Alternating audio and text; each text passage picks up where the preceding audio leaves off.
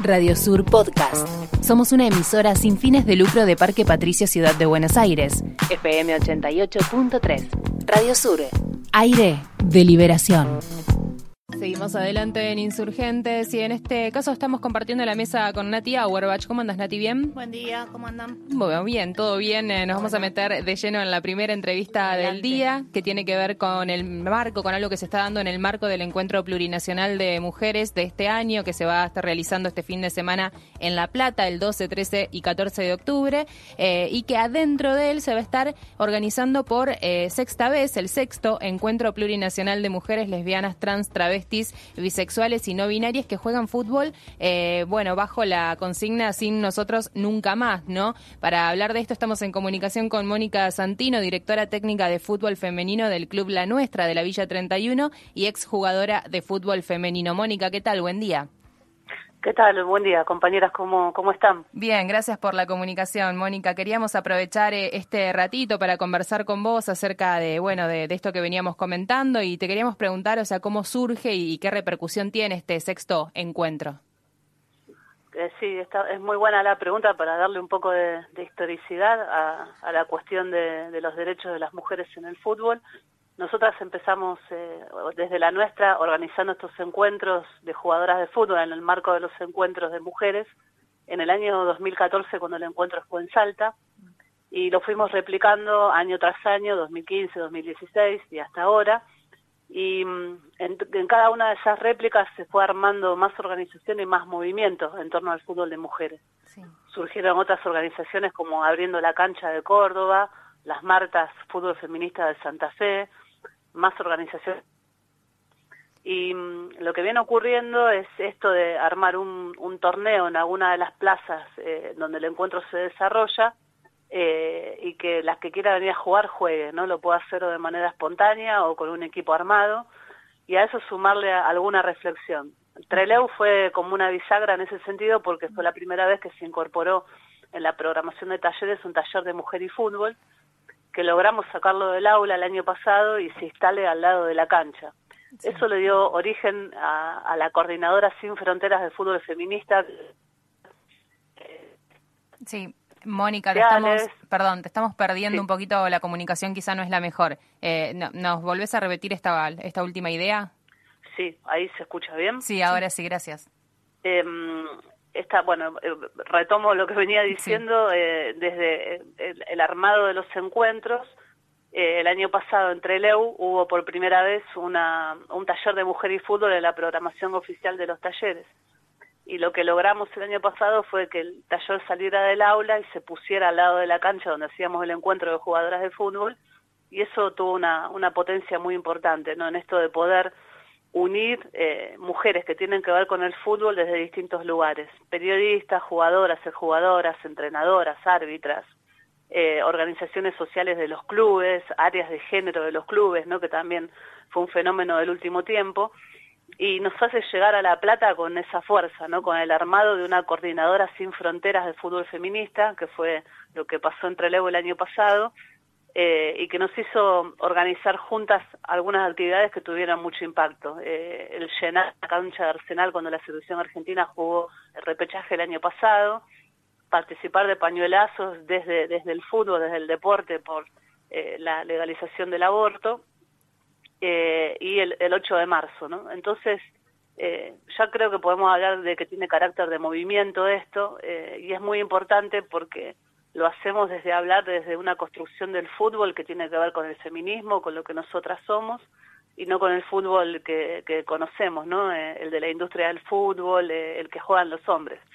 Entonces, desde este lugar estamos hablando de descolonización de los cuerpos, de un lenguaje propio y de cómo volvemos a generar grupalidad a partir del deporte que es el más importante de nuestro país en el mundo y parte del cual las mujeres estar fuera, por eso decimos sin nosotras nunca más y por eso pensamos en las canchas como territorios de disputa, en donde todo lo que se considera femenino y masculino eh, culturalmente está siempre puesto en tensión, ¿no? Por eso también eh, hablamos de diversidades y de montones de autopercepciones con la idea de que a la cancha entran, entran todos los cuerpos posibles.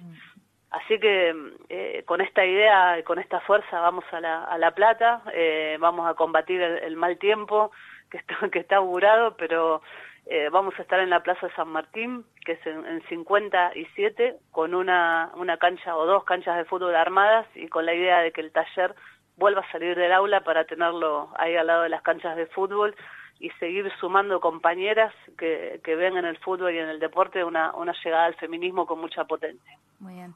Mónica, ¿qué tal? Azul te saluda.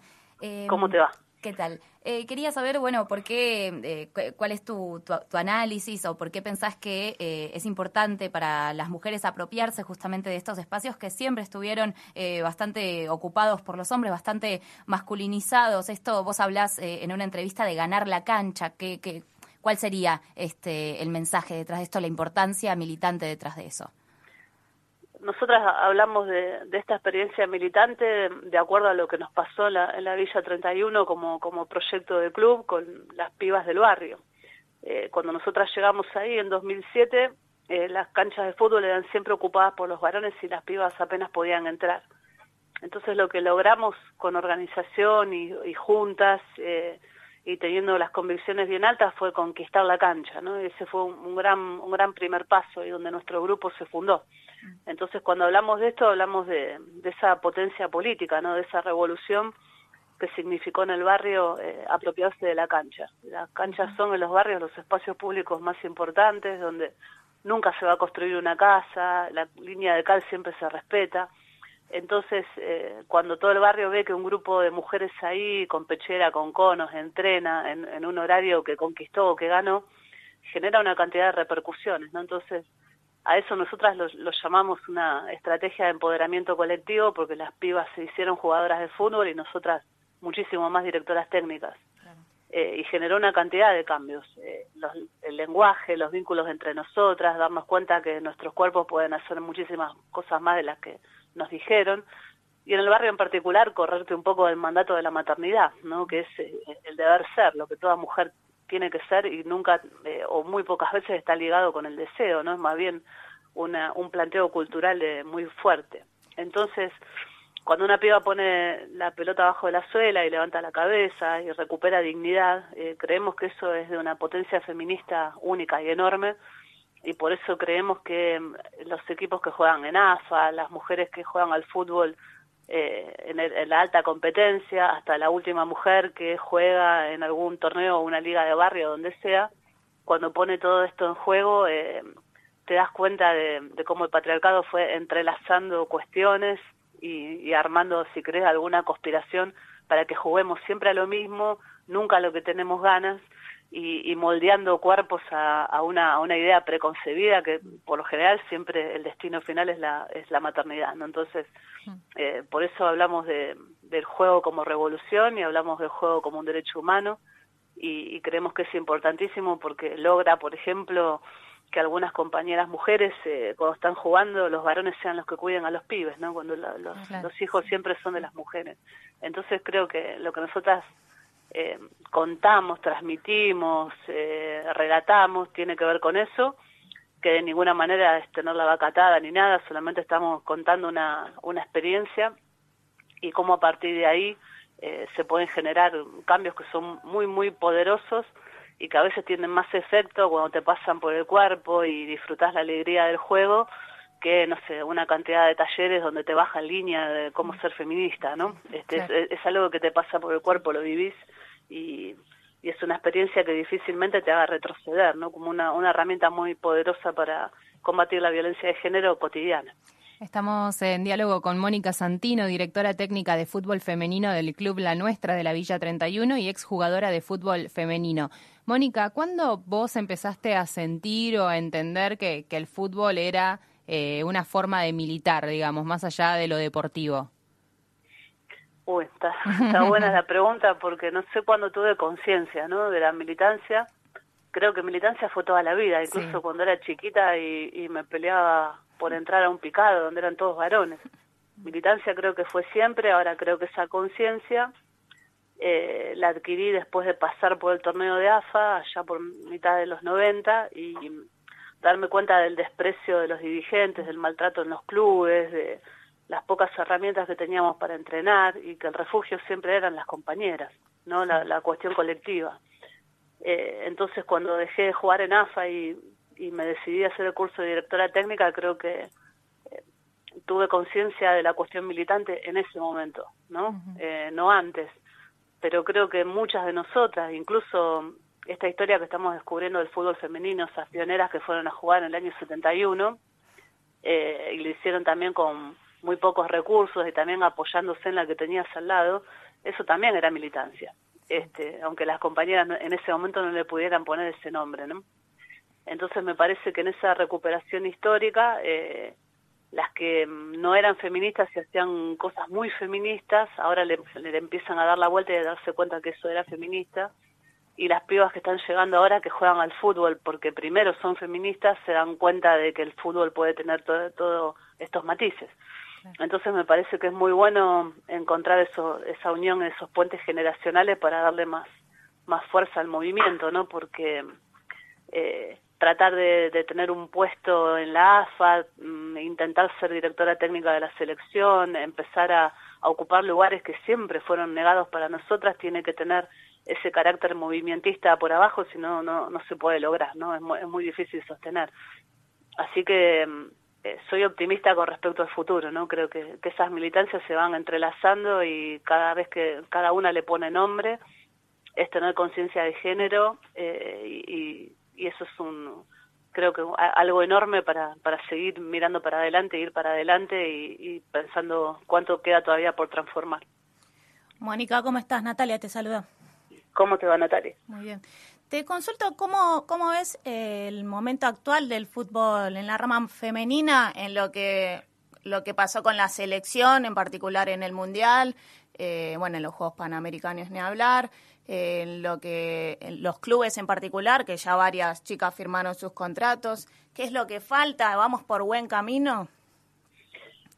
Sí, no, no sé si no sé, no sé si sería un, buen camino, sé, que es un muy buen punto de partida, eh, que hace exactamente un año ninguna de nosotras lo, hubiera soñado, esto de estar firmando contratos eh, de televisación y, de una y de una mayor visibilidad, también los desempeños deportivos. Eh, a, esta fecha, el año pasado, ni siquiera estábamos clasificadas al Mundial y la selección argentina tuvo un papel histórico en el Mundial de Francia, en un Mundial que creo que también fue bisagra para el fútbol femenino en el mundo, porque hubo cantidad de reclamos y de expresiones ¿no? en ese mundial, igualdad de salario eh, y, muchísimas eh, otras cosas que hay que cambiar, que otras selecciones también lo planteaban. ¿no? Yo creo que el Mundial de Francia lo vamos a recordar en, el tiempo como el Mundial del antes y después. Eh, el desempeño de los panamericanos también creo que fue bueno. Ahora, seguro que no es suficiente. Es muy difícil en un grupo de futbolistas que pueden ser entre 25 y 30, las que conforman un plantel casi profesional, que no todas cobren el salario, que no todas firmen el contrato eh, y que haya intereses de sponsor solo sobre algunas jugadoras, no sobre el conjunto. Digamos, son cuestiones muy difíciles de manejar, ¿no? Y todavía nos falta que haya divisiones inferiores en los clubes, eh, que haya adecuadas este, maneras y herramientas para entrenarte, eh, que no pasen cosas de este estilo, y lo, voy a poner un ejemplo concreto, que una delantera de Huracán eh, en su partido se jugaba un lunes a la tarde y no haya podido ir porque tenía que ir al trabajo, tenía que ir al trabajo y era un call center, y esa jugadora todavía no tiene firmado el contrato. Y el partido era importantísimo, pero el lunes a las tres y media de la tarde por el horario de la televisión, ¿no? Entonces, eh, sí, nos falta un montón todavía por, por cambiar, por transformar. Creo que estamos paradas en una buena base. Creo que esa denuncia de Macarena Sánchez fue muy importante y fue posible porque hay feminismo atrás, porque hay muchas apoyándola. Eh, y, y, nos queda todavía todo un trecho muy largo de cosas por cambiar, por eso tenemos que estar fuerte como movimiento para que no sea un castillo de naipes que en un año, un año y medio desaparezca si la AFA se cansa de poner algún dinero ¿no? en esto.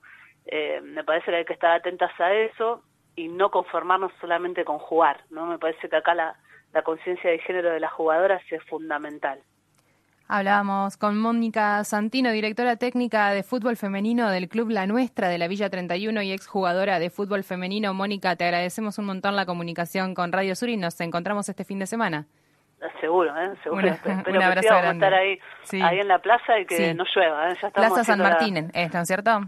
Sí, Plaza San Martín, 57, eh, a partir de las 2 de la tarde vamos a estar ahí y, Cruz de Sal este, mediante, ¿no? Sí, sí, por favor. Haciendo todas las pruebas contra la lluvia. Les agradezco mucho este rato. Un abrazo grande. otro para vos. Radio Sur Podcast. Visita nuestra web www.radiosur.org.ar. Radio Sur. Aire de liberación.